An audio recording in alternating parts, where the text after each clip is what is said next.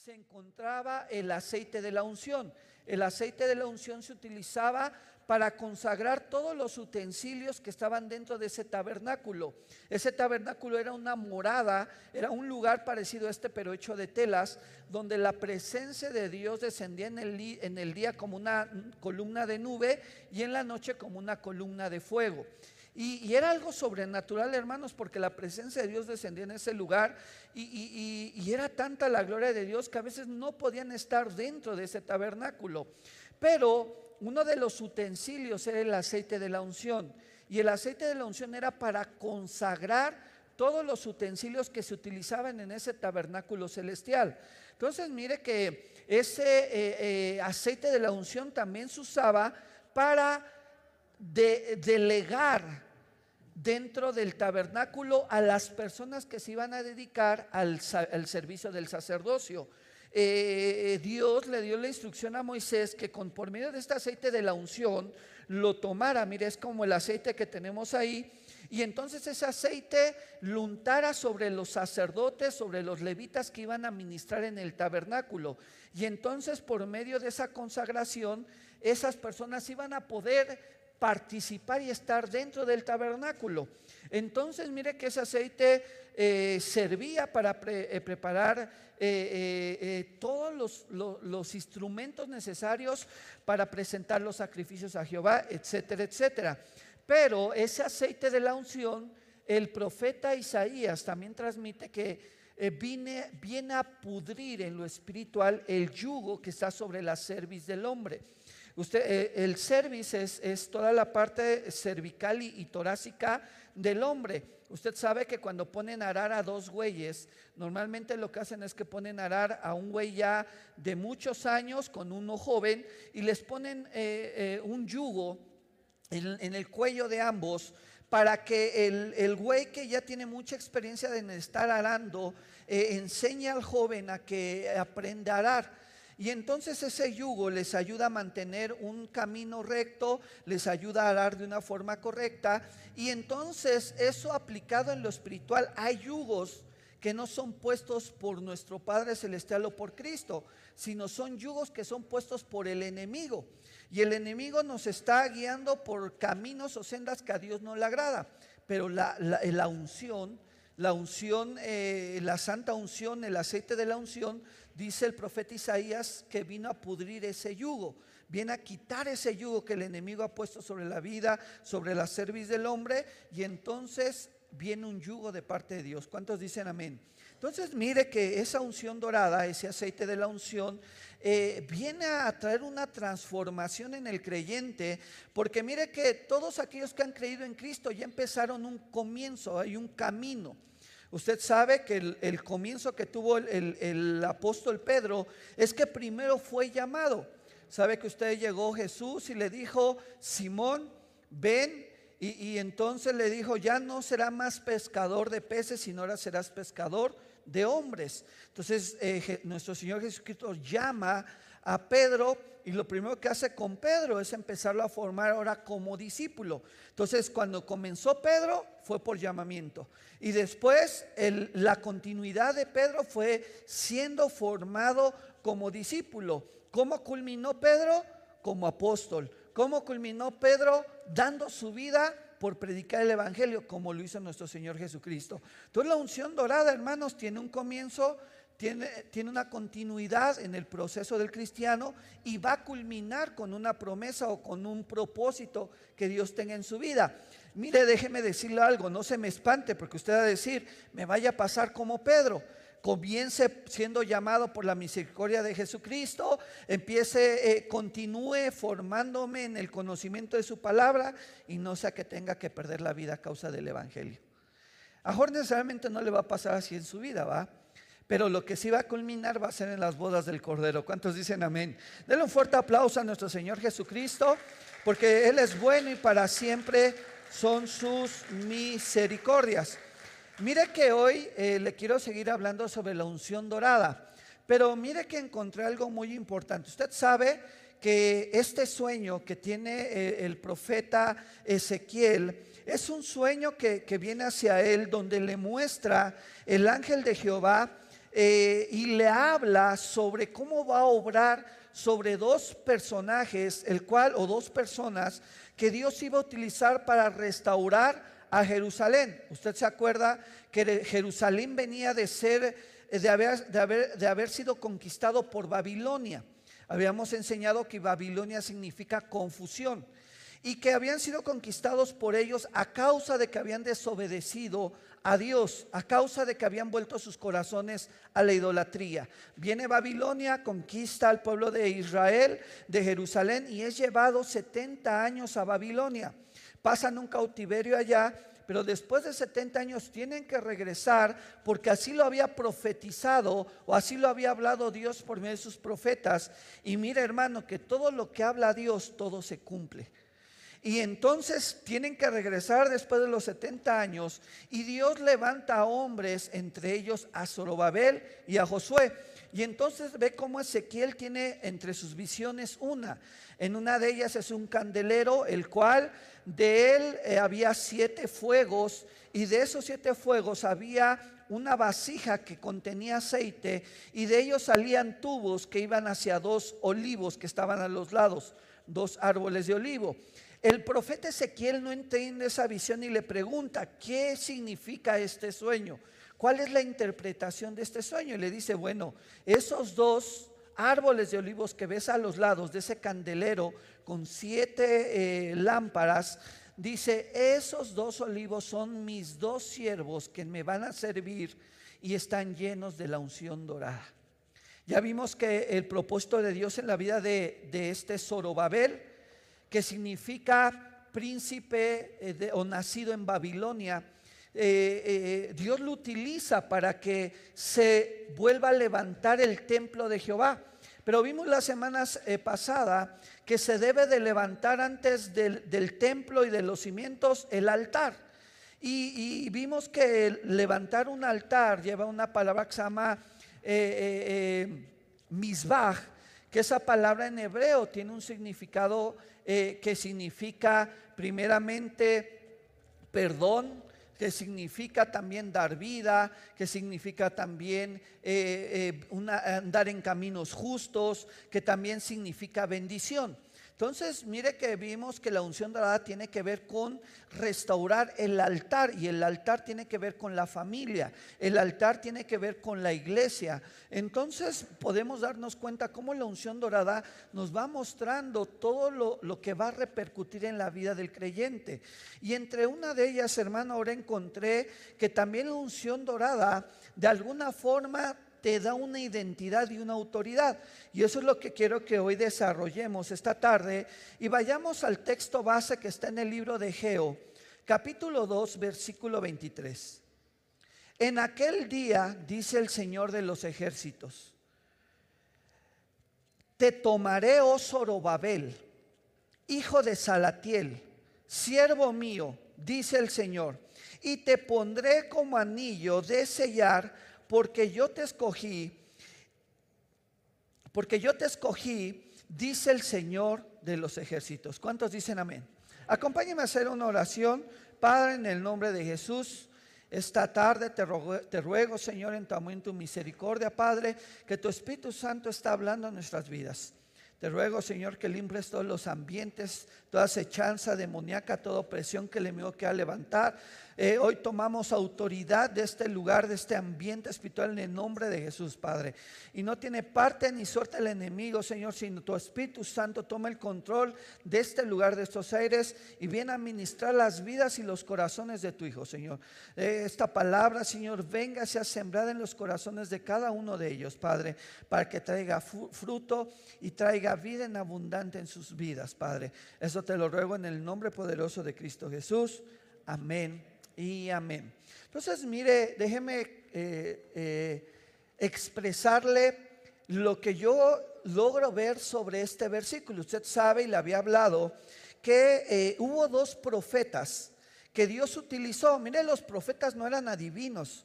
Los profetas eran personas que Dios utilizaba para que le trasladaran los mensajes que Dios quería hablarle a su pueblo y que esos mensajes les ayudara a cambiar su forma de pensar. Entonces, entre ellos hubo dos, Ezequiel y Ageo. fueron dos profetas que Dios utilizó para que en los tiempos de Zorobabel y del sacerdote Josué vinieran a restaurar primeramente el altar, después los cimientos y después el templo. Y después más adelante Dios levantara un hombre llamado Nemías para que él restaurara las murallas y las puertas de Jerusalén. Pero podemos darnos cuenta ahora cómo el profeta Ageo trae un mensaje y entonces este mensaje se lo da al, eh, al, príncipe Zorobabel y entonces le da una promesa, le da un aliento, le da una esperanza en medio de la edificación y de todo el trabajo que se tendría que hacer al restaurar Jerusalén. Entonces no sé si pueden leer juntamente conmigo Ageo 2.23. En aquel día, dice el Señor de los ejércitos, te tomaré oh Zorobabel, hijo de Salatiel, siervo mío, dice el Señor, y te pondré como anillo de sellar, porque yo te escogí, dice el Señor de los ejércitos. Mire, déjeme llevarlo a otra versión. Otra versión de la Biblia, Egeo 2.23, nos da otra eh, eh, concepto diferente de qué significa un anillo de sellar. Vea lo que dice, pero yo he elegido a Zorobabel. Y cuando llegue ese día lo tomaré y le daré toda mi autoridad. Yo soy el Dios de Israel y juro que así lo haré. Mire hermanos, eh, usted le estaba hablando ahorita al principio de que Zorobabel de alguna otra manera es escogido junto con Josué como el primer remanente para venir a restaurar el altar, los cimientos y el templo. Vimos el domingo pasado que usted era templo del Espíritu de Dios. Pero muchas veces siendo templos del Espíritu de Dios, lo que no hemos hecho es restaurar el, altar ni hemos echado bien los cimientos. Y vimos la importancia de hacer eso. Pero, pero mire hermano, déjeme decirle que la unción dorada trae una autoridad no solamente sobre los siervos que Dios escoge para restaurar.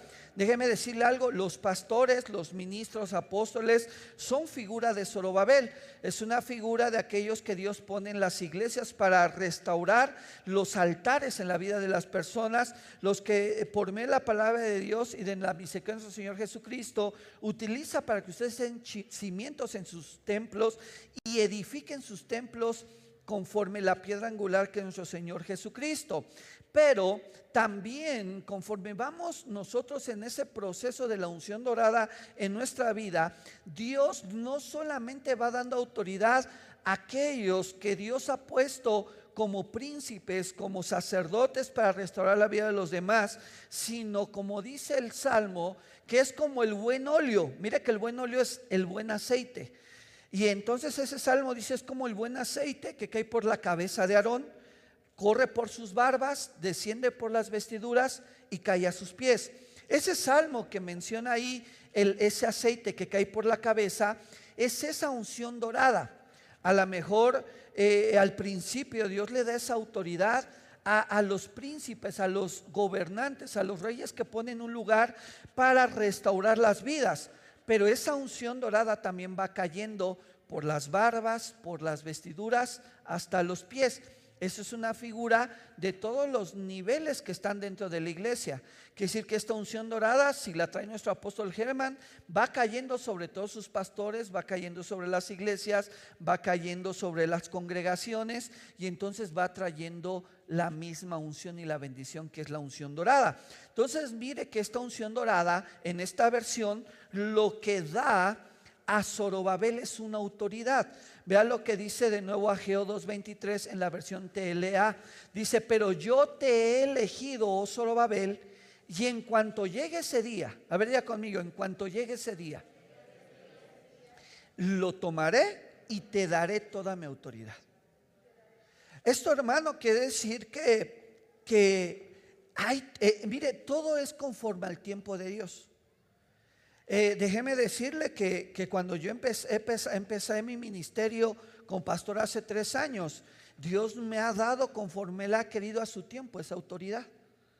Esa autoridad se va ganando en lo espiritual como se va ganando eh, eh, en, en, lo físico.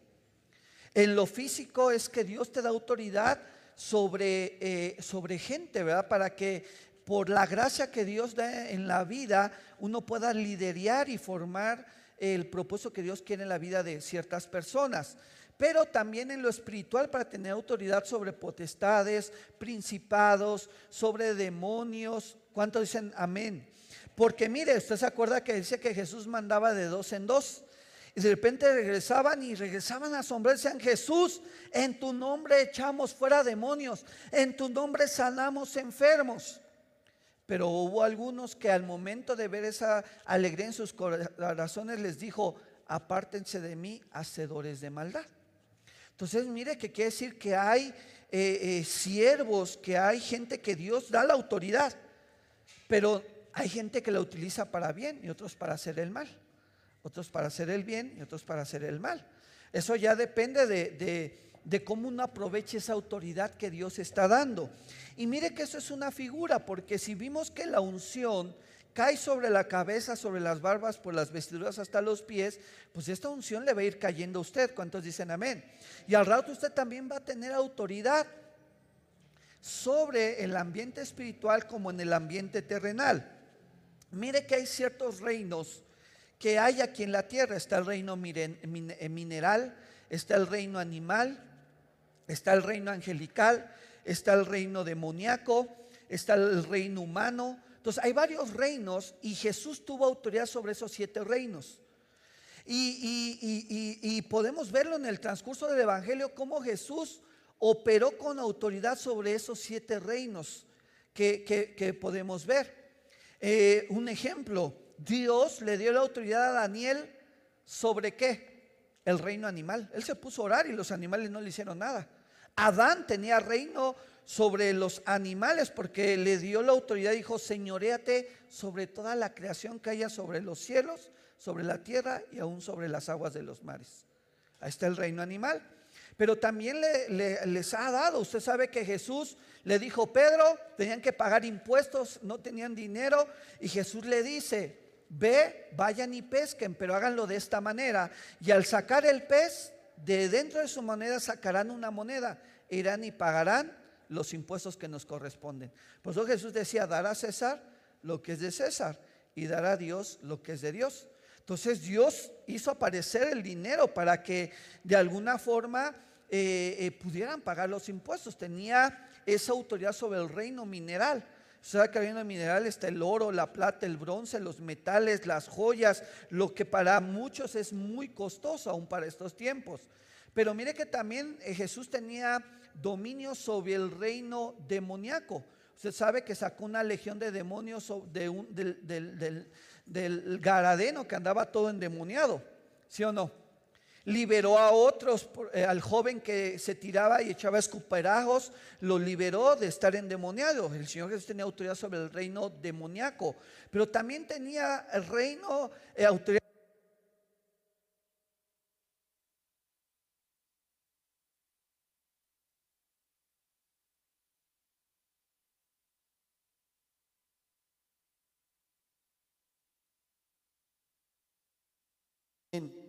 Mire que eh, de alguna otra manera Jesús también tenía autoridad sobre el reino angelical.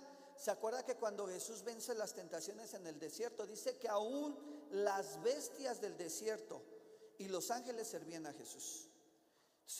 él, generaba esas autoridades, él lo generó autoridad sobre, sobre el hombre.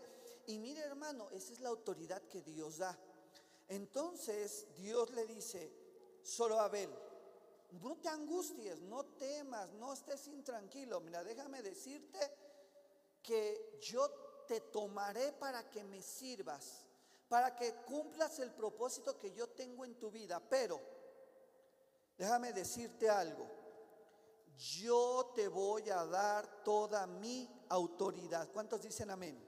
Entonces, mire hermano, qué hermoso, porque de alguna otra manera eh, Dios nos da esa autoridad de alguna otra manera eh, Dios en su misericordia nos va dando eh, e, ese regalo, si lo podemos ver así.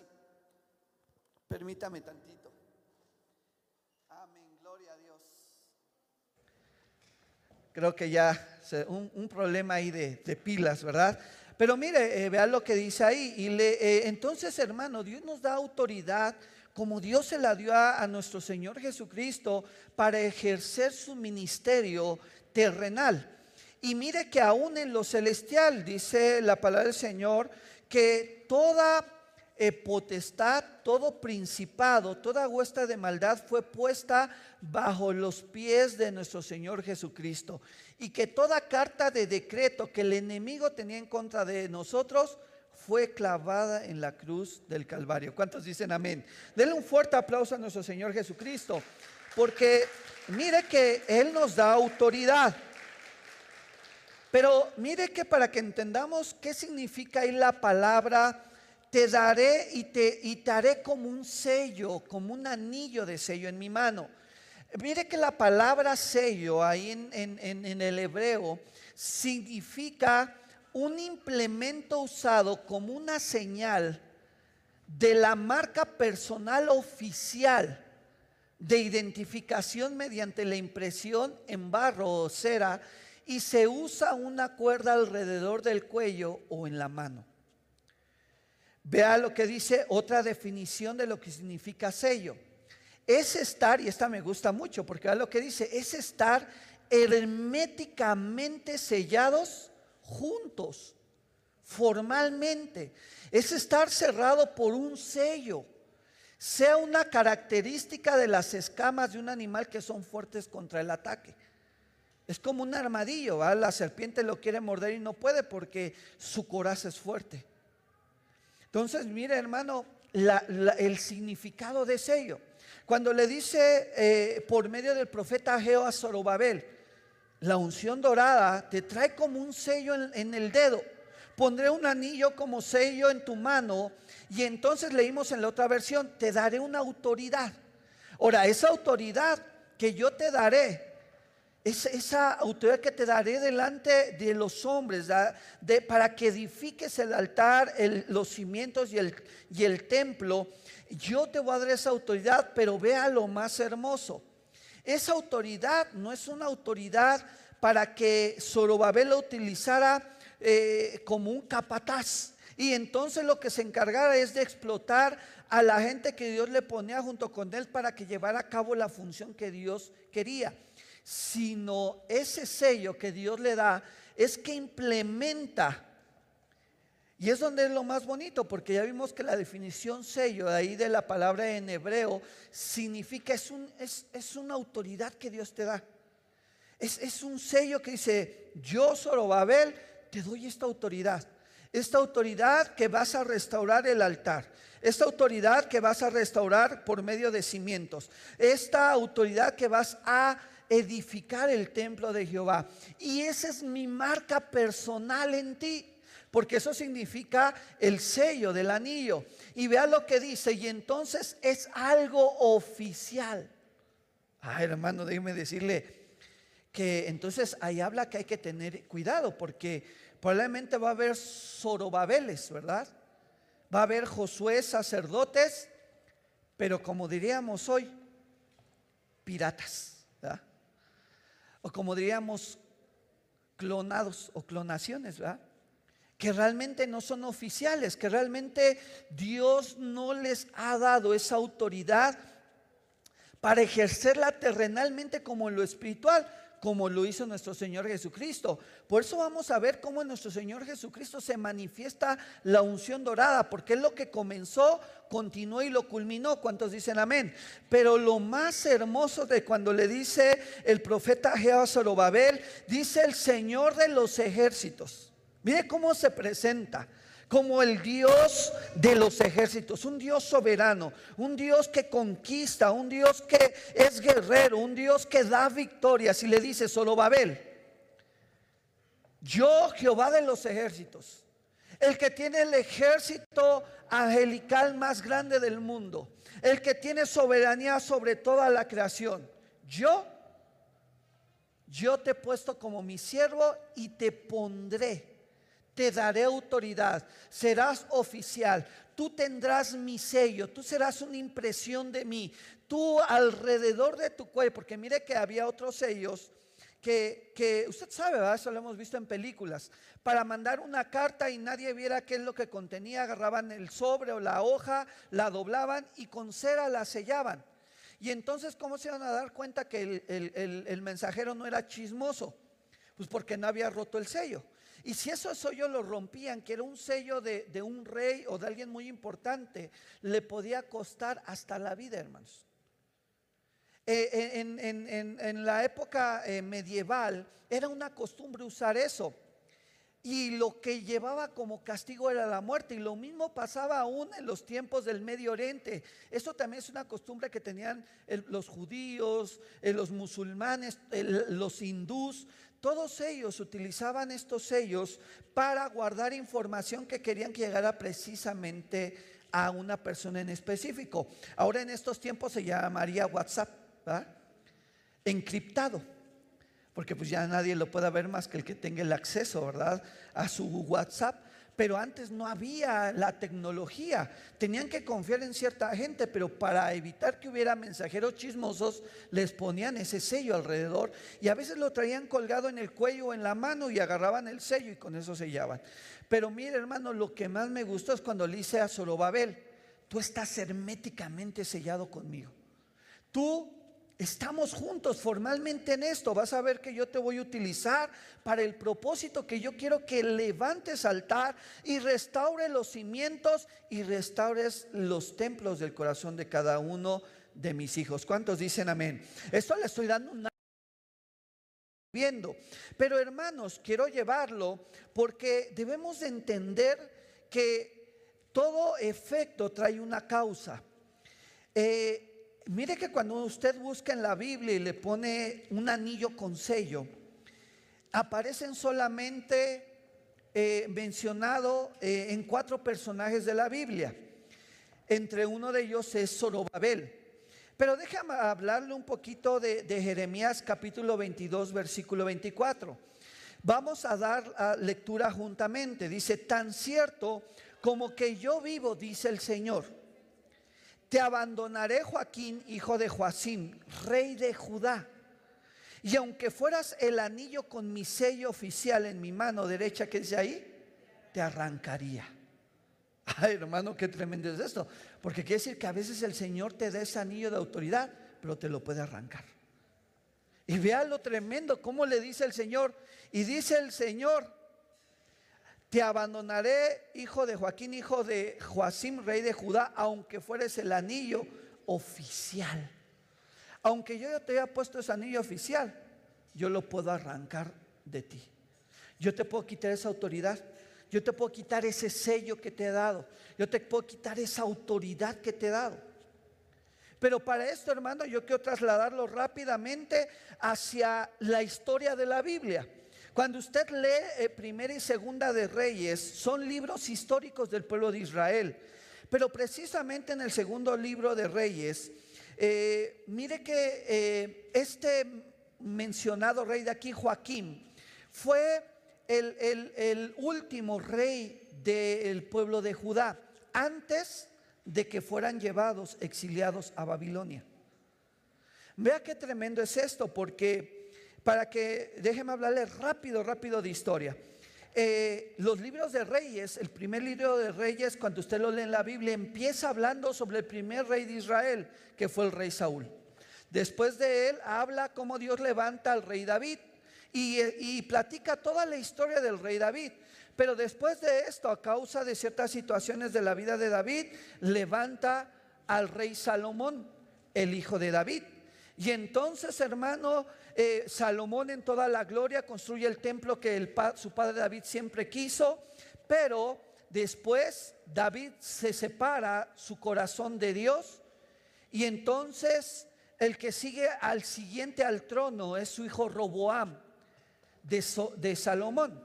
La historia ahí en Segunda de Reyes cuenta que se acercan a Roboam, el hijo de Salomón, el nieto de David, y, se acercan los ancianos de- del reino junto con Jeroboam y le dicen eh, a, a Roboam, Roboam, rey de Israel, tu padre fue severo con nosotros, nos cobraba muchos impuestos, nos hacía trabajar mucho. Sabíamos que en ese tiempo era para construir el templo, para llenarlo de gloria. Pero, pero te pedimos que ahora que tú has llegado al trono, tú no seas tan severo con nosotros. Pero mire que Roboán cometió un error muy grande. Dice que se acercó como rey y le preguntó a los ancianos que eran los consejeros de su padre y le dijo, ancianos, ¿qué me aconsejan hacer sobre esto que me han pedido todos los ancianos de Israel, los príncipes y Jeroboam? Porque mire que le pidió tres días para pensarlo. Sé que llegaron y entonces le dijeron, mira, nosotros te aconsejamos, rey, que, que, seas complaciente con lo que te piden. Ya no les pidas tanto, mira, quítales carga que tu padre les puso y verás que ellos te serán fieles. Porque ellos también le dijeron, rey, si no eres tan severo como lo fue tu padre, seremos fieles a ti. Pero pues el rey Roboam dijo, no, pues cómo me... Miren, déjeme, déjeme comentarles, el Roboam era medio, un chamaco malcriadito, ¿va? como diríamos por ahí. Ah, porque dijo, no, si yo soy el hijo de Salomón, yo soy el nieto de David. Y no, y dice que fue mejor con sus consejeros jóvenes.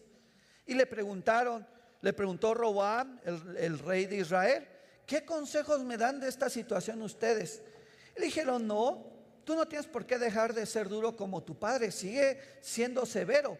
No sea que este reino se caiga a causa de eso o ellos se aprovechen de que tú seas piadoso con ellos. Dice que tomó la mala decisión y eso generó que Roboam junto con varios príncipes se rebelaran en contra de Roboam y es donde se separa el, el, eh, eh, el, pueblo de Israel en dos, en el reino del norte y en el reino del sur.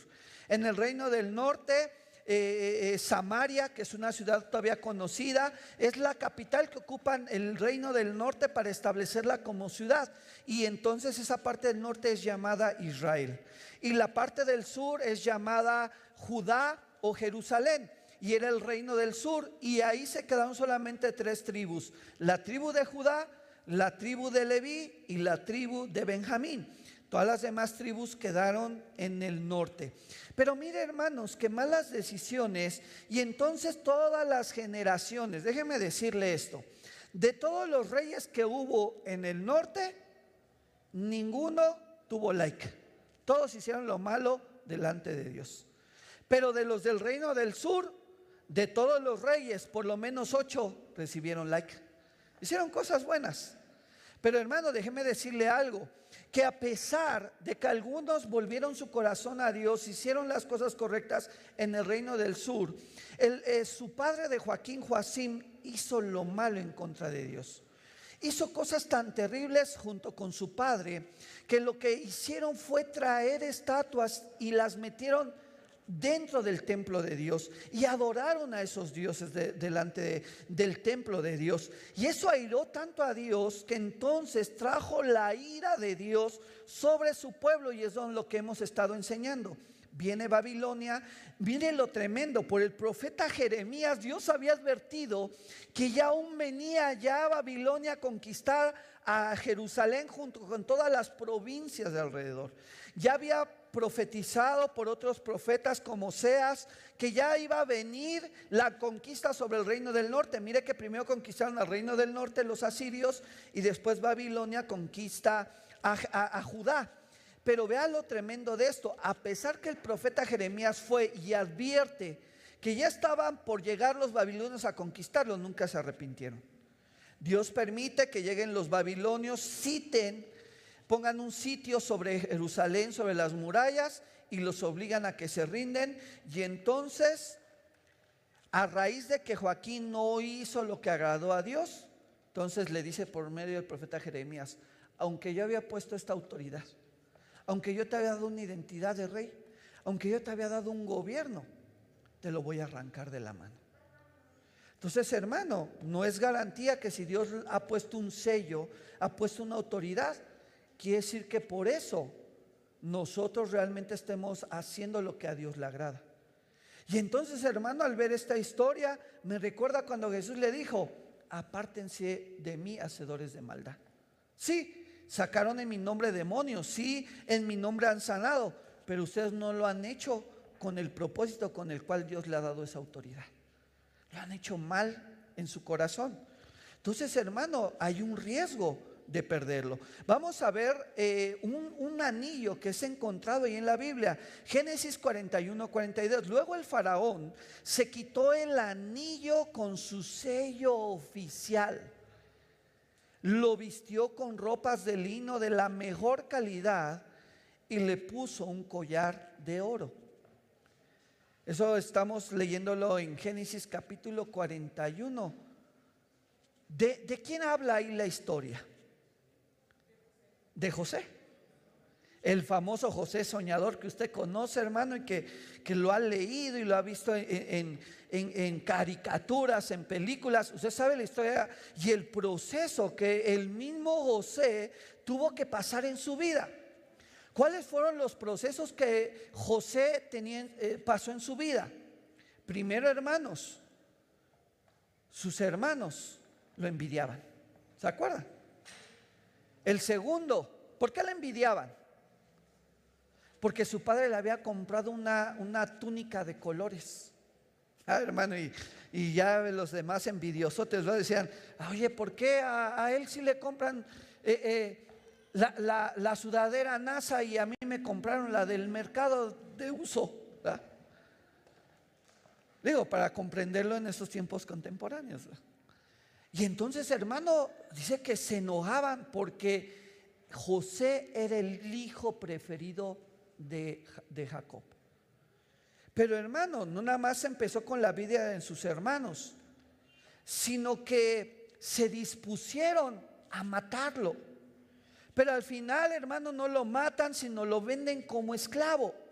Pero no nada más ese fue el proceso de José, también pasó el proceso porque llegó a ser esclavo de, Potifar, ¿se acuerdan, va? Pero la esposa de Potifar eh, eh, dice que lo quiso seducir y entonces eh, quería acostarse con él, pero como José era recto delante de los ojos del Señor, dice que la, despreció y aunque logró quitarle sus ropas, se las agarró, se las llevó y huyó. Y, Potifar, la esposa de Potifar, pues le dijo, ¿sabes qué? Él me quiso violar, mintió y entonces fue llevado a la cárcel. Otro proceso, la cárcel. Injustamente, hermanos, ahora el proceso de José es terminar en la cárcel. Pero mire que no nada más es ese proceso. ¿Cuál es el siguiente proceso que tiene en la cárcel? Hay sueños, el faraón tiene sueños, no, lo, no lo pueden interpretar sus magos, sus brujos, sus adivinos. Y entonces, hermano, un, don que Dios le había dado a Josué, ¿cuál era? Interpretaba los sueños discernía los sueños, los comprendía, sabía su significado. Y entonces se encuentra con dos personas, con el panadero y el copero. Y entonces ellos tienen su sueño, él les revela su sueño, les eh, da el significado del sueño y les pide un favor bien simple. Si están delante del faraón ahí, ahí, échenme la mano para salir rápido de aquí, no sean gachitos. Pero dice que el panadero no le creyó, el copero sí, se cumplieron los sueños que habían tenido, matan al panadero, pero el copero se acuerda cuando el faraón tiene los sueños y entonces van y sacan a José de la cárcel, ¿se acuerda? Y entonces le interpreta el sueño al faraón.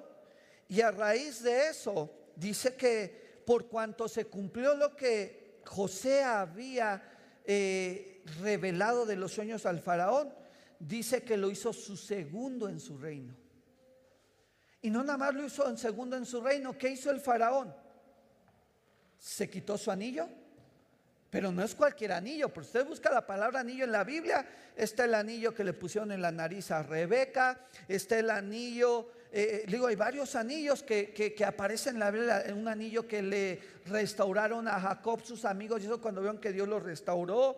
Eh, eh, hay varios anillos, pero anillos con sello, hermano, nada más como el que se le dio a José.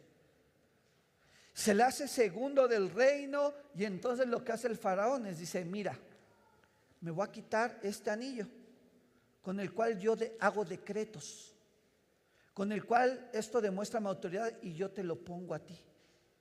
Y dice que ahora todos llegaban a, lo que les mandaba, porque era un el segundo, el gobernador después de él, del faraón de, Egipto. Y ya usted sabe la historia, cómo acaban los hermanos eh, eh, humillados, arrepintiéndose, después se los trae porque había hambruna en ese tiempo en la tierra, y de ahí empieza toda la historia del pueblo de Israel. Pero diga conmigo, a veces, oiga conmigo, a veces tengo que pasar traiciones, pruebas, aflicciones, para que me sea puesto un anillo de autoridad en mi mano. Entonces, ve hermano, hay veces que, que Dios nos va a tener que pasar por pruebas. Yo no sé, probablemente usted ya lo ha traicionado un hermano. A lo mejor hay hermanos que le tienen envidia, hablando en lo terrenal como hasta en lo espiritual, ¿va? Bueno, aquí no va, pero ahora de donde venía o, o no sé, ¿verdad? Hello. Pero mire, hermano, que a lo mejor ya hasta sus propios hermanos han dicho, no, que este no se quede con la herencia de la casa, a ver cómo lo sacamos. A ver si le echo venenito, va, como la, la, como la esa telenovela ya vieja, a ver, recuérdenme la del parche, la cuna de lobos, va, que quería envenenar al, al sobrino para quedarse con la herencia, va. Ahí sí, ahí sí me entendió el ejemplo, va. Pero mire, mire qué tremendo es esto, porque probablemente usted ha pasado eso en su vida. Usted ha pasado ese proceso. Probablemente injustamente lo han puesto en una situación que usted no merecía, como José en la cárcel. Probablemente a pesar de usted, sin recibir nada a cambio, ha dado bondadosamente como lo hizo José con los sueños, pero probablemente se olvidaron del favor que usted hizo. Pero hermano, cuando a veces tenemos que pasar los procesos de José en nuestras vidas, el Señor nos va a poner un anillo en la mano de autoridad. ¿Cuántos dicen amén? Vamos a ver otro ejemplo, Esther capítulo 8, versículo 2. El rey se quitó el anillo con su sello oficial, el cual había recuperado de Amán, y se lo dio a Mardoqueo como encargado de las propiedades de Amán. Ahora, Dile al que está a tu lado, ni modo, manito. Nos tocó aprender historia hoy de la Biblia. Amén. Porque le tengo que hablar un poquito de quién es eh, eh, Mardoqueo, quién es Amán. Usted ha visto un libro de la Biblia que se llama Esther. Mire que ese libro de Esther, usted sabe que aparece muy enseguida después del Pentateuco, pero, pero no va, la Biblia no va cronológicamente. Déjeme decirle esto por qué. Porque el libro de Esther pasa históricamente un periodo de 100 años después de que viene Zorobabel y de que viene Josué y Esdras y Nehemías a restaurar el templo y las murallas de Jerusalén. La historia de Esdras pasa 100 años después de que se había cumplido lo que estamos viendo de la unción dorada. Esta historia en el libro de Esther es bien hay una casualidad, bueno, no es casualidad, pero hay algo muy interesante en este libro. En todo el libro de Esther nunca es mencionado Dios. Pero, pero hay cosas que, que son figura, porque mire que a pesar de que en el libro de Esther nunca es mencionado Dios, siempre Dios se manifiesta en el libro de Esther. Y a veces, hermano, es una figura de nuestra vida, porque a veces creemos que Dios no está con nosotros, pero Dios está ahí con nosotros. Ahora no literalmente estamos viendo la mano de Dios en nuestra vida, pero Dios está obrando ahí. ¿Cuántos dicen amén? En este libro de Esther, hermanos, pasa que después de, un periodo de 100 años, eh, es llevado, eh, pasa en una provincia de Siria, usted sabe que eh, Asiria había conquistado al reino del norte y entonces el reino del norte, después los asirios conquistan a Babilonia y Babilonia había conquistado al reino del sur. Y entonces entran todos bajo el gobierno de, Asiria y de ahí eh, nacen los, asirios y de ellos el rey Darío, un hombre que en la historia de la humanidad es mencionado, se enseña en la historia. Otro, su hijo Artajerjes, ¿verdad? ¿Alguien ha visto la película de, de los 300? Capítulo 1, 2 y 3. ¿sí? Ah, pues ahí habla de esas historias. Usted la va a poder hasta cuadrar con los hechos históricos. El rey Darío, el que era el padre de Artajerjes, es el que le, permite a Zorobabel y a Josué regresar. Artajerjes es el que permite a que Nehemías regrese a edificar. Pero mire que eh, eh, Darío es donde pasa esta historia de Esther. Y en esta historia de Esther, hermanos, Cuenta el libro, el, libro de Esther, se lo voy a, usted lo puede leer en su casa, una historia muy hermosa, pero déjeme resumírselo rápido por cuestiones de tiempo. Eh, ahí este eh, Darío, pues era rey, y estaba en toda su gloria, se echa sus parampetas, sus borracheras, entre ellas, ¿verdad? Manda llamar a su esposa Basti, porque era una mujer muy hermosa, pero ella se niega, y entonces él se enoja tanto, y entonces dice tener otra reina, hace un concurso de belleza, entre ellas hay aparece Esther.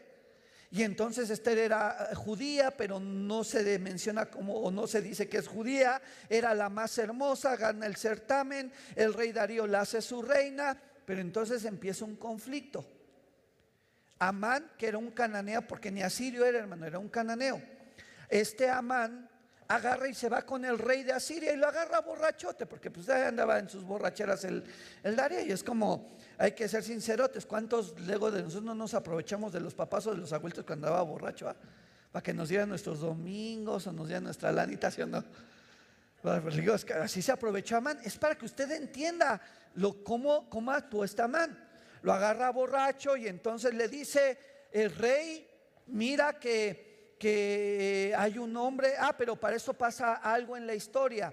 Había dos hombres asirios que querían matar al rey eh, Darío para tomar su poder. ¿Y sabe qué pasa? Que viene Mardoqueo, lo escucha, y Mardoqueo era el tío de Esther.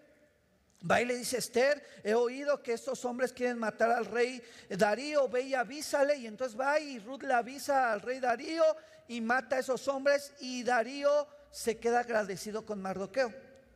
Pero pues pasó el tiempo, las borracheras, las fiestas, y entonces al rey Darío se le olvidó lo que Mardoqueo había hecho por él, salvarle la vida. Viene Amán y empieza a acusar y dice que es un riesgo los judíos, y entonces lo agarra borracho y le dice, ¿sabe qué tenemos que hacer? Que usted haga un decreto para que para tal fecha podamos matar a todos los judíos. Y el otro bien borracho te va, en lugar de darle su lana, le dio el sello del anillo, hermanos. Hizo un decreto. Y entonces Amán escribe el decreto diciendo que para tal fecha, para tal fiesta de los judíos, iba a, matar eh, a todo el judío. Y entonces el rey en su borrachera acepta hace ese decreto, lo sella y entre los, entre los asirios un decreto de un rey no se podía echar atrás, aunque después el rey lo dijera. Entonces, hermano, eh, hace esto, teniendo todo en la mano, se entera Mardoqueo. Y antes de que llegara esa fecha, dice que va con Ruth, dice Esther, perdón, dice Esther, tenemos que hacer algo, nos van a matar al todo pueblo judío. No el que estaba en Jerusalén, no que el que había regresado de Babilonia con Zorobabel, no sino otro que se quedó en donde? En Asiria, en Babilonia. Y mire que entonces, hermano, dice que agarra y hacen un plan. Mire que era un decreto que nadie podía ver al rey si él no lo solicitaba. Y se atreve Ruth y dice, es mejor que muera hoy que muera mañana. Es una frase sabia, ¿va? Más hay un dicho aquí, dice, más vale morir en el intento, algo así dijo, lo dio, ahí lo agarraron. Es mejor morir ahora que morir mañana, lo dice Ruth. Va, se atreve a presentarse al rey sin ser solicitada y entonces, ah, pero para esto, hermano, unas borracheras, el rey Darío andaba ahí todo deprimido, todo, yo creo, crudelio. Dice que en la noche solicitó que sacaran al historiador del reino y empezó a a contar todo lo que el rey Darío había vivido y le recordó lo que Mardoqueo había hecho de salvarle la vida. Al siguiente día llega Amán y empieza ahora ya no ir sobre los judíos. Se va sobre Mardoqueo y dice que levantó un palo, hermano, con pico para enclavar ahí a Mardoqueo. Y cuando llega le dice, pero ¿sabe qué? Ese tal Mardoqueo quiere hacer esto y el otro. Mire que hay que matarlo dijo el rey Darío, ayer me volvieron a recordar que me salvó la vida. Pero para esto, ¿sabe qué hizo primero? Dice que le quitó ese anillo que le había dado el, rey Darío a Amán, con el cual tenía autoridad Amán, y ahora se lo dio a Mardoqueo. Y si primero me vas a ir y me pasearás en un caballo a Mardoqueo, y ahora él será el Señor de todas tus cosas. Qué tremendo. Y entonces, hermano, ya cuando regresa, ahora lo que hace el rey es enclavarlo en el poste. Y entonces, hermano, van y le dicen, rey, mira, está por llegar la fecha en que tú dijiste con tu anillo que entonces todo judío va a poder ser matado. Y le dice entonces el rey Darío que ya no puedo hacer nada. Lo que yo he decretado, lo que he sellado con mi anillo, no lo puedo echar para atrás. Y dice que entonces lo que hizo esta historia, este libro de Esther, es que dice, pero vamos a hacer otra cosa. Podemos hacer un decreto donde ahora los judíos se puedan defender. Y Mardoqueo, tú tienes mi anillo, tenlo. Y es lo que leímos ahorita. Ten esta autoridad que le he dado a Mardoqueo, que me la sacó borracho, ahora te lo doy a ti. Y ahora decreta que los judíos se van a poder defender. Dice que fue mucho mayor la cantidad de los, eh, asirios que murieron que los judíos que quisieron matar. Entonces, hermano, hay anillos que el Señor pone para decretar.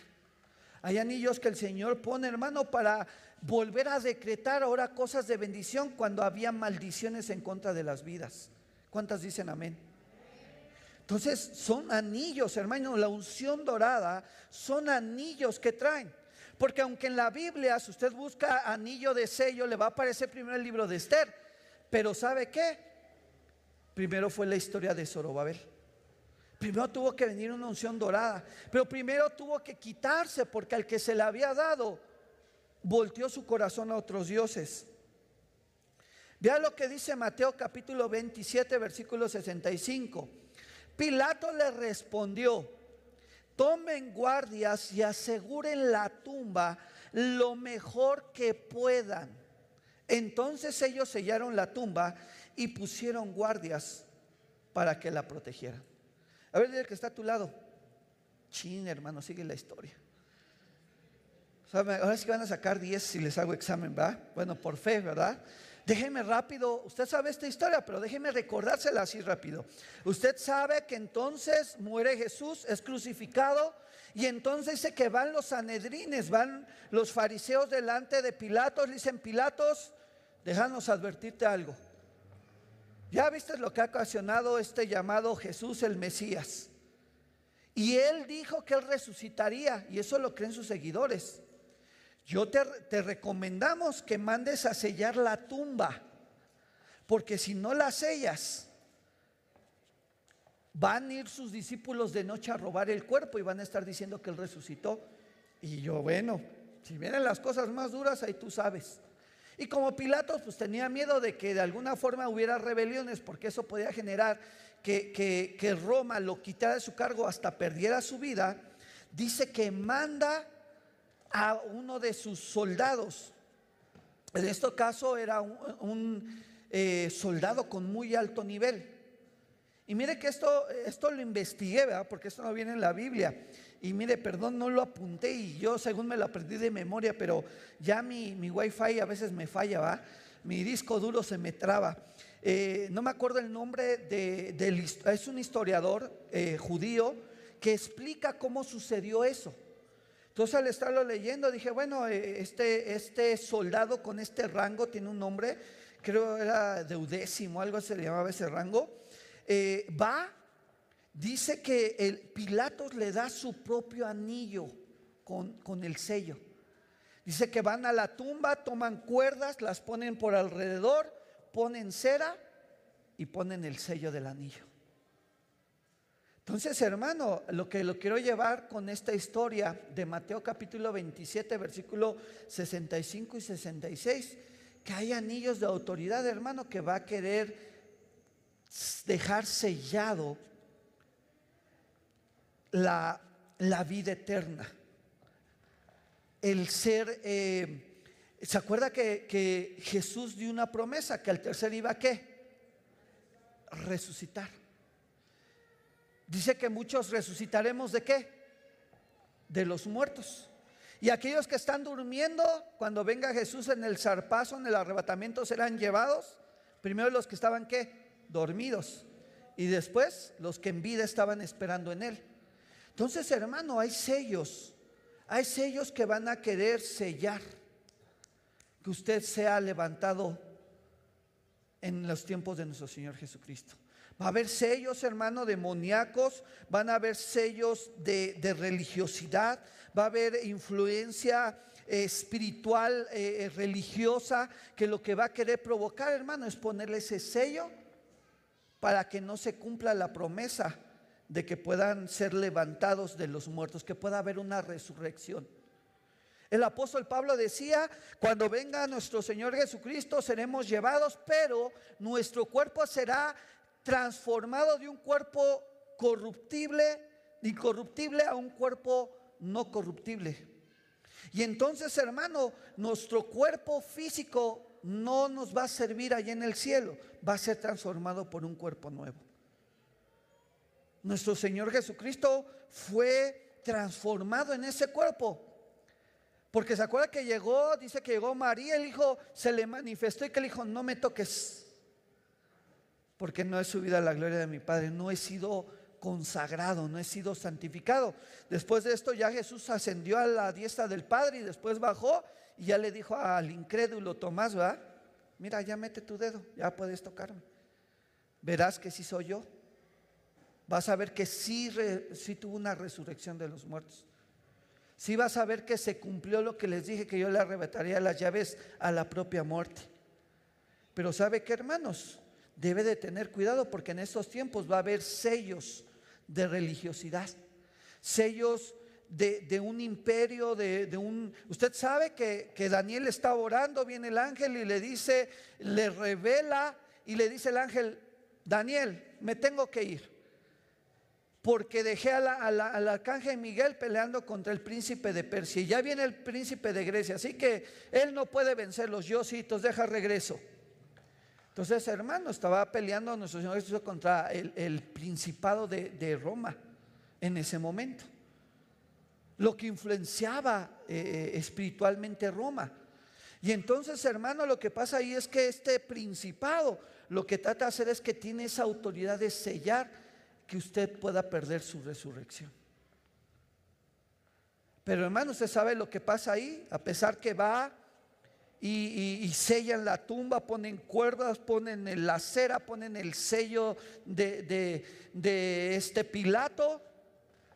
Dice que vino una luz tremenda rompieron las sogas de una forma, porque el historiador eh, eh, judío dice que cuando llegan y encuentran, y se, durmieron los soldados, pero cuando llegan a revisar las cuerdas, las cuerdas no estaban cortadas, las cuerdas estaban reventadas. ¿Y sabe qué hicieron? Dice que los fariseos al darse cuenta de eso, fueron y sobornaron, como hicieron con Judas, a los, a los oficiales para que fueran y dijeran a Pilatos que los discípulos de Jesús habían llegado a cortar las cuerdas. Pero cuando llega este comandante que se había encargado de sellar, se da cuenta que no habían cortado las sogas, sino se habían reventado.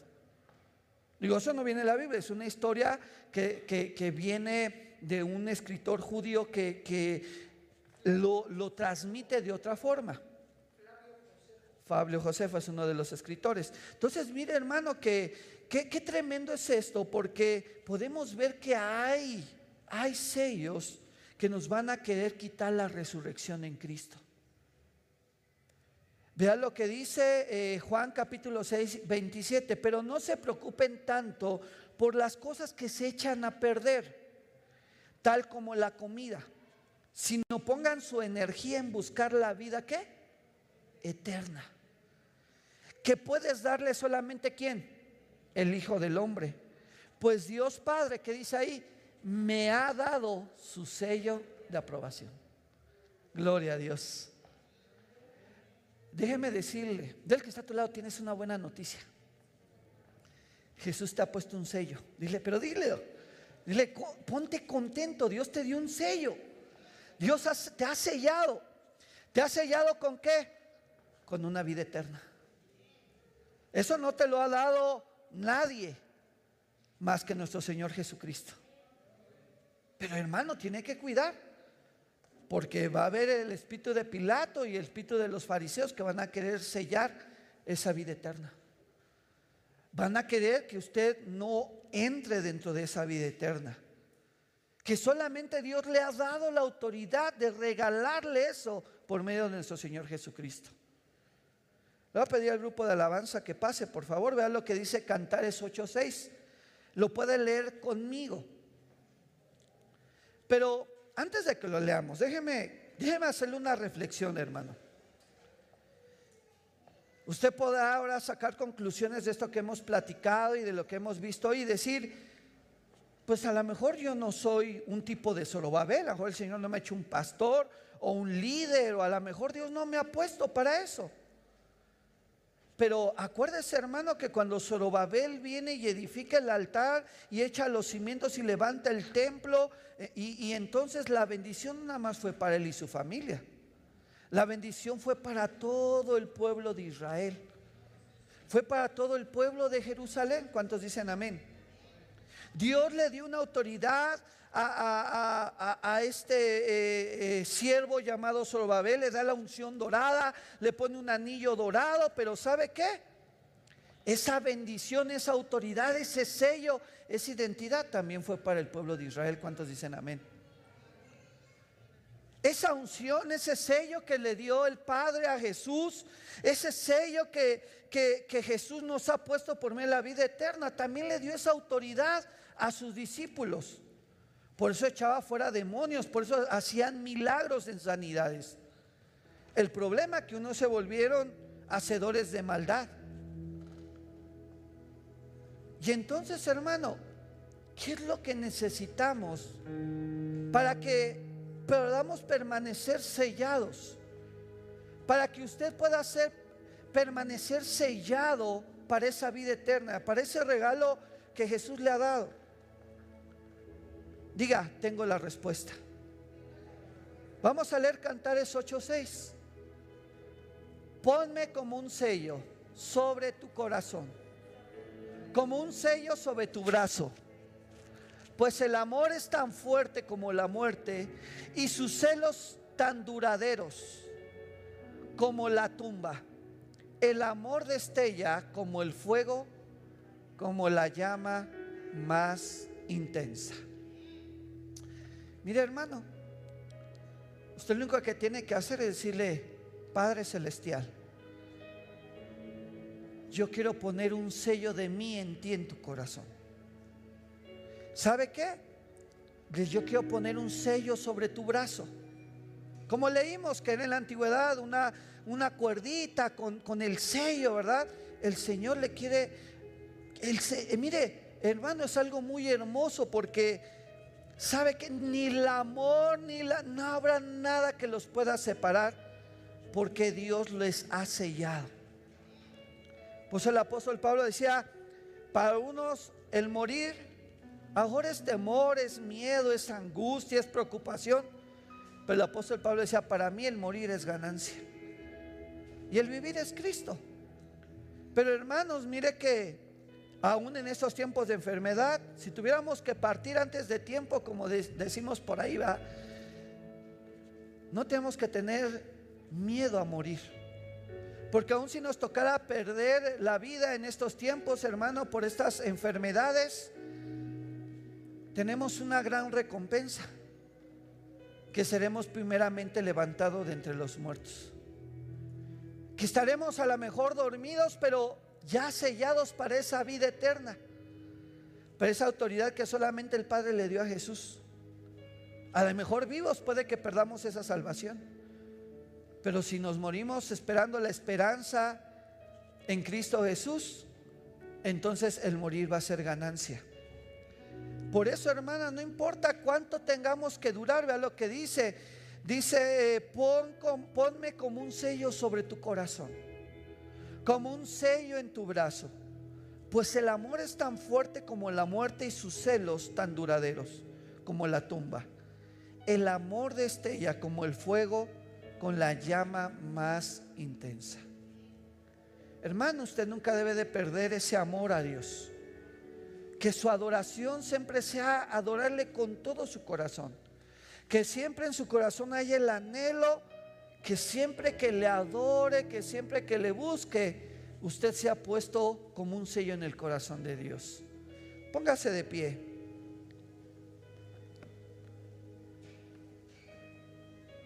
Cierre sus ojos antes de participar de la Santa Cena. Me gustaría orar por ustedes.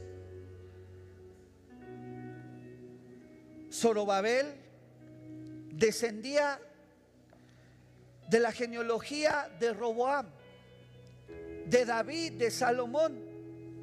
Y aunque él nació en Babilonia, porque Zorobabel significa nacido en Babilonia, Dios no importó, lo trajo y lo llevó a un propósito.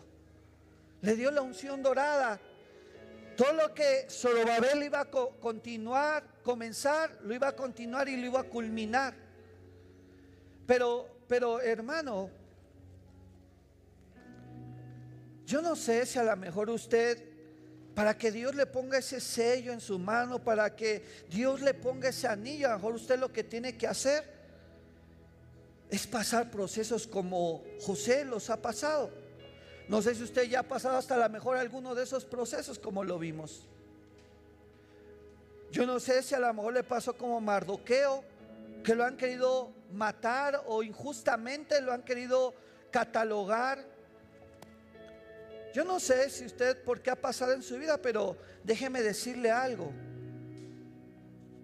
Ese sello Jesús ya lo ha puesto en su vida. Cierre sus ojos. Y me gustaría orar por usted.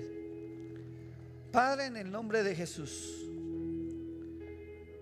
Qué hermosa Padre palabra nos has dado esta tarde. Hoy hemos entendido, Señor, la importancia de que tenemos que ser puestos como un sello en tu mano. Que nos des esa autoridad, que seamos uno mismo contigo. Que seamos autorizados por ti como hijos tuyos. Por eso nuestro Señor Jesús decía, aquellos que, que, que creyeran aún en estas señales y se bautizaran, Dice, sacarían en mi nombre demonios, harían sanidades, tomarían serpientes con sus manos y comerían cosa mortífera y no les haría daño. Aquellos que creyeran en mí, aquellos que creyeran en estas señales, Padre, en el nombre de Jesús. Solamente tu Espíritu Santo sabe por el proceso que cada uno de tus hijos ha pasado. Pero hoy creo que la unción dorada traerá un revestimiento en sus manos de un anillo de ese sello que tú le has dado con autoridad a tu Hijo, que es la vida eterna. No sabemos, Padre, si en el camino de estos procesos a lo mejor hemos perdido ese sello, esa salvación por incredulidad, por falta de fe. Pero yo te ruego, Señor, que tú actives la fe de tus hijos. Solo Babel, este que había sido buscado por la genealogía de David, era una figura de lo que nuestro Señor Jesucristo vendría a ser más adelante para tomar gobierno, reino y autoridad aquí en la tierra. Pero no solamente eso, Señor, sino que vino a dar su vida y por medio de ella selló nuestras vidas con la vida eterna. Y hoy tenemos la bendición, Señor, de hacer este acto en memoria de ti, recordando este pacto, Padre. Pero yo te ruego, Señor, que tú estés revistiendo a cada uno de tus hijos, que tú le estés dando un anillo, Señor conforme a tu voluntad, Padre. Que tú estés, Padre, trayendo esa autoridad tuya en sus vidas, esa autoridad de tu Espíritu Santo en sus vidas, Padre, para empezar a edificar esos altares, Señor, para echar esos cimientos, para levantar ese templo, que es el templo del Espíritu de Dios. Padre, en el nombre de Jesús, que tu unción dorada esté cayendo en la vida de cada uno de tus hijos revistiéndolo con un sello, con un anillo de oro, con un anillo de autoridad, Padre. Que cuando ellos oren por sus hijos, sanen, Señor. Para cuando ellos sientan opresión, Señor, ellos oren y sean libertados, Padre. Para que cuando ellos oren, Padre, en los tiempos de angustia, tú escuches su voz, Padre, y los fortalezcas. Porque nuestro Señor Jesucristo, Señor, nos ha dado ese sello, esa autoridad de ser llamados hijos tuyos. Eso a ti es toda la honra, Padre, que estás en los cielos. Por eso es para ti toda la honra y toda la gloria, Señor. Por eso queremos adorarte, Señor. Porque queremos hacer este acto en memoria de ti en adoración, Señor. Damos honor a ti. Damos honor a ti, creador de vida eres tú. Damos honor a ti, damos honor a ti, porque no hay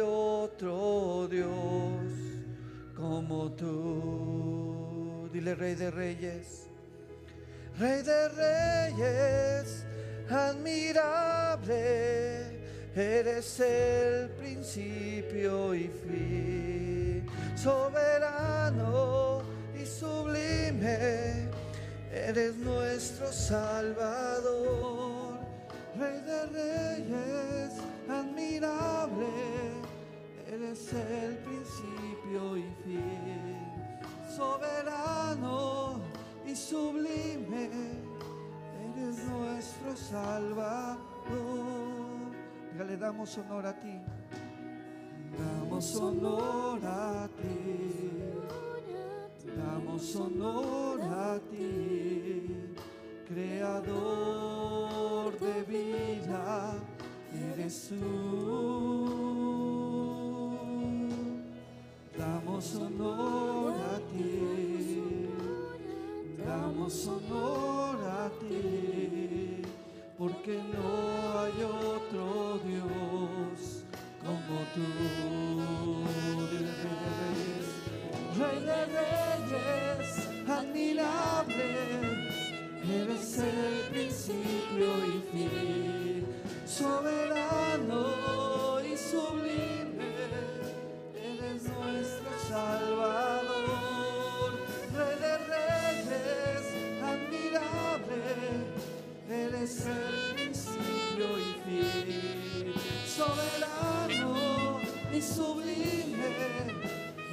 nuestro Salvador, Rey de Reyes, admirable, eres el principio y fin, soberano y sublime, eres nuestro Salvador.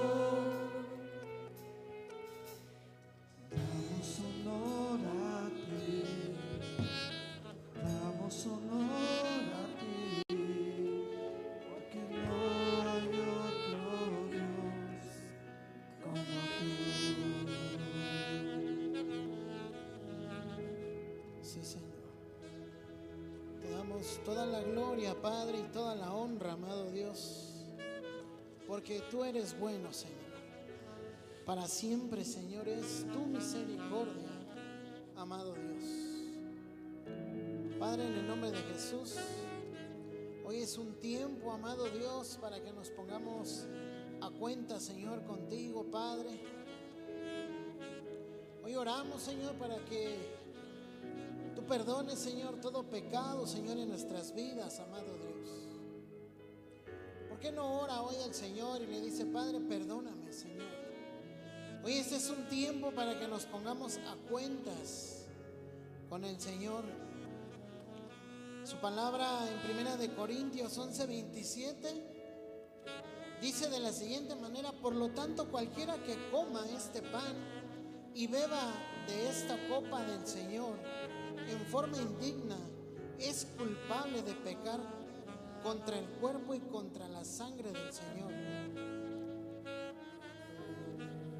Así que antes de que usted y yo comamos este pan y bebamos esta copa, ¿por qué no se toma unos segundos para que cierre sus ojos ahí donde usted está y dígale, Señor, tu palabra ciertamente dice que si tomamos el pan y bebemos la copa, Señor, indignamente. Somos culpables de pecar, Señor, contra ti, contra tu sangre. Dígale, Padre, hoy en esta hora, Señor, yo te pido perdón. Amado Dios, de todo lo malo que haya hecho delante de ti, delante de tus ojos, Padre. Dígale, Padre, tal vez, tal vez pequé sin darme cuenta. Yo te pido perdón por todo lo malo que haya hecho, Señor. Todo lo desagradable que haya hecho delante de ti. Su palabra del Señor dice, por esta razón cada uno debería examinarse a sí mismo antes de comer el pan y beber la copa. Dígale, Padre, hoy me examino a mí mismo, Señor. Dígale, hoy, Señor, hago un recuento, Señor, a lo largo de todos estos días, estas semanas, a lo largo de este mes. Dígale, y te pido perdón, Señor. Dígale, tal vez he hablado cosas, Señor, que no han sido agradables a tus oídos. Dígale, tal vez he pensado, Señor, cosas que no han sido agradables delante de ti. Dígale, tal vez mis caminos no han sido, Señor, conforme a tus caminos. Dígale, por eso yo te pido perdón, Señor. Dígale, perdóname. Hoy me pongo a cuenta, Señor, contigo, Padre. Porque tu palabra dice que esa es la razón por la que muchos están débiles y están enfermos. Y dice también que algunos incluso han muerto. Dígale, Padre, en el nombre de Jesús, hoy hago conforme a tu palabra. Hoy me examino y me pongo a cuentas delante de ti, Señor. Padre, quiero ser agradable delante de tus ojos. Y quiero hacer, dígale, quiero hacer las cosas con entendimiento. Quiero hacer las cosas bien delante de ti, Padre. Dígale, Padre, tu palabra dice, Señor, pues yo le transmití lo que recibí del Señor mismo. La noche en que fue traicionado, el Señor Jesús tomó pan y dio gracias a Dios por ese pan. Luego lo partió en trozos y dijo, este es mi cuerpo, el cual es entregado por ustedes. Hagan esto en memoria de mí. Dígale, Padre, te damos gracias. Te damos gracias por este pan, Señor, que tú nos das. Tipo de tu cuerpo, Señor, que fue quebrantado, amado Dios, por ti. Que fue entregado, Señor, por causa nuestra, Señor. Hoy te damos gracias, Señor, porque no nos dejas sin paternidad.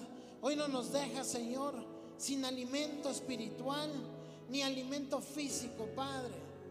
Gracias, gracias, Padre. Hoy partimos este pan, Señor, en nuestras manos como señal, Señor, de tu cuerpo, Padre, que fue golpeado, Señor, por causa nuestra. Gracias, Señor, te damos. Hoy coma su pan.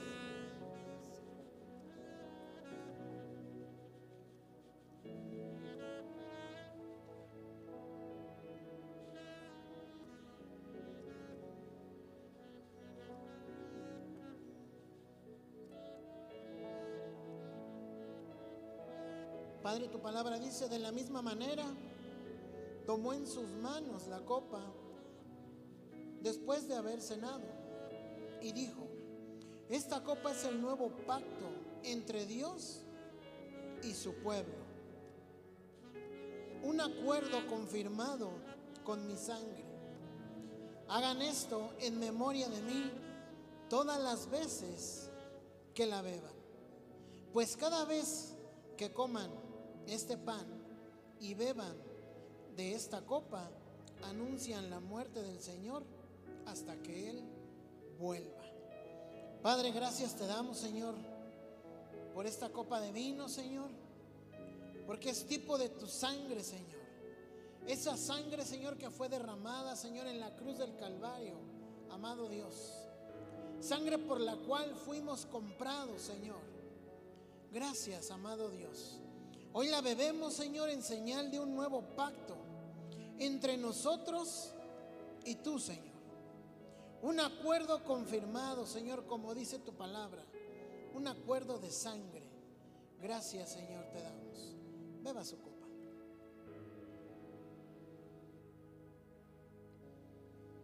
Padre, tu palabra dice, Señor,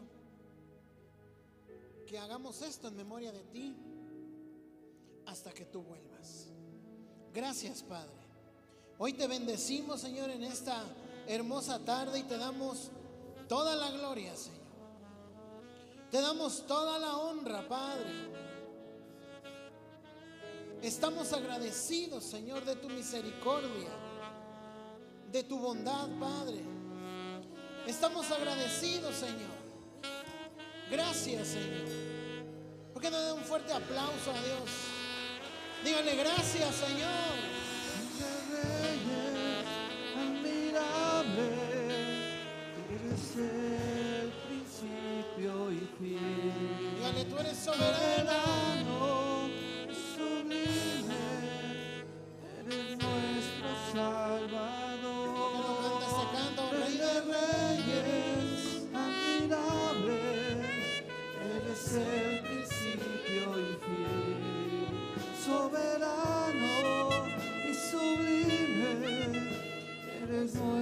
Salvador. Rey de Reyes, Levante sus manos al cielo, dígale, Padre. Eres el principio y fin, Señor. Soberano y sublime, eres nuestro Salvador. Gracias, Padre. Damos honor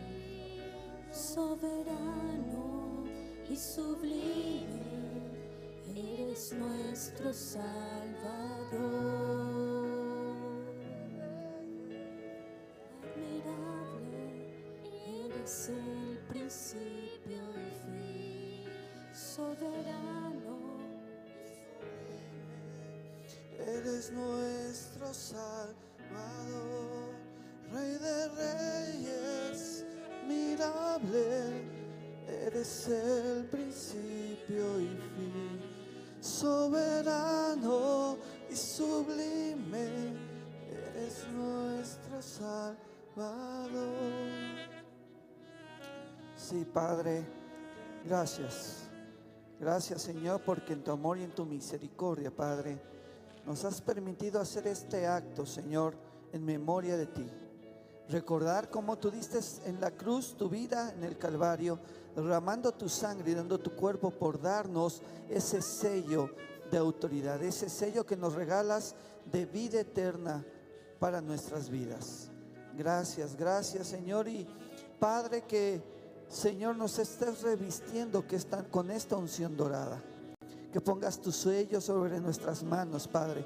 Que nunca lo arranques de nosotros.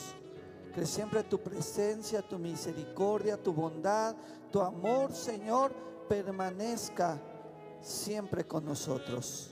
Que, hemos, que seamos puestos como sellos en tu corazón, como sellos en tus manos, porque tu amor, ese fuego de amor que tienes hacia nosotros, nunca se termine, que nunca se acabe, Señor. Que tu misericordia siga siendo derramada sobre cada uno de nosotros. Padre, asimismo, en el nombre de Jesús, hoy oro por tu pueblo, oro por tus hijos. Te ruego, Señor, que en tu amor y en tu misericordia estés hablando en sus vidas, a sus corazones. Que esta palabra, Señor, no caiga al lado del camino, sino que caiga en buena tierra, Señor. Que den fruto, Señor, al 30, al 60 y al 101%, Señor. Y que den fruto en abundancia para que den vida a otros por medio de sus frutos. Tu palabra dice que nos conoceréis por nuestros frutos. Que nuestros frutos, Señor, sean esos frutos de amor, de gozo, de paz, de paciencia, de divinidad, bondad, fe, templanza y macedumbre, Señor. Para que no haya ley en contra de nosotros y sigamos permaneciendo, Señor, en tu vida eterna, en tu gracia, en tu misericordia, en tu amor. Esto te lo ruego y te lo suplico. Tú llévalos con bien a sus hogares, guárdalos en sus entradas, en su salida de sus hogares, salir a su trabajo, guarda sus bienes, guarda sus trabajos, guarda su economía, guarda sus finanzas, Padre, guarda sus hijos, guarda su familia, Señor. Que tu hueco de tu mano poderosa y tus alas nos cubran, Señor, y que podamos testificar tu gloria en nuestras vidas, Padre. Yo los bendigo grande en el nombre poderoso de Cristo Jesús y que tu misericordia y bondad siga siendo derramada sobre cada uno de ellos, Padre. Te damos gracias por tu amor y tu misericordia en el nombre poderoso de Cristo Jesús. Amén.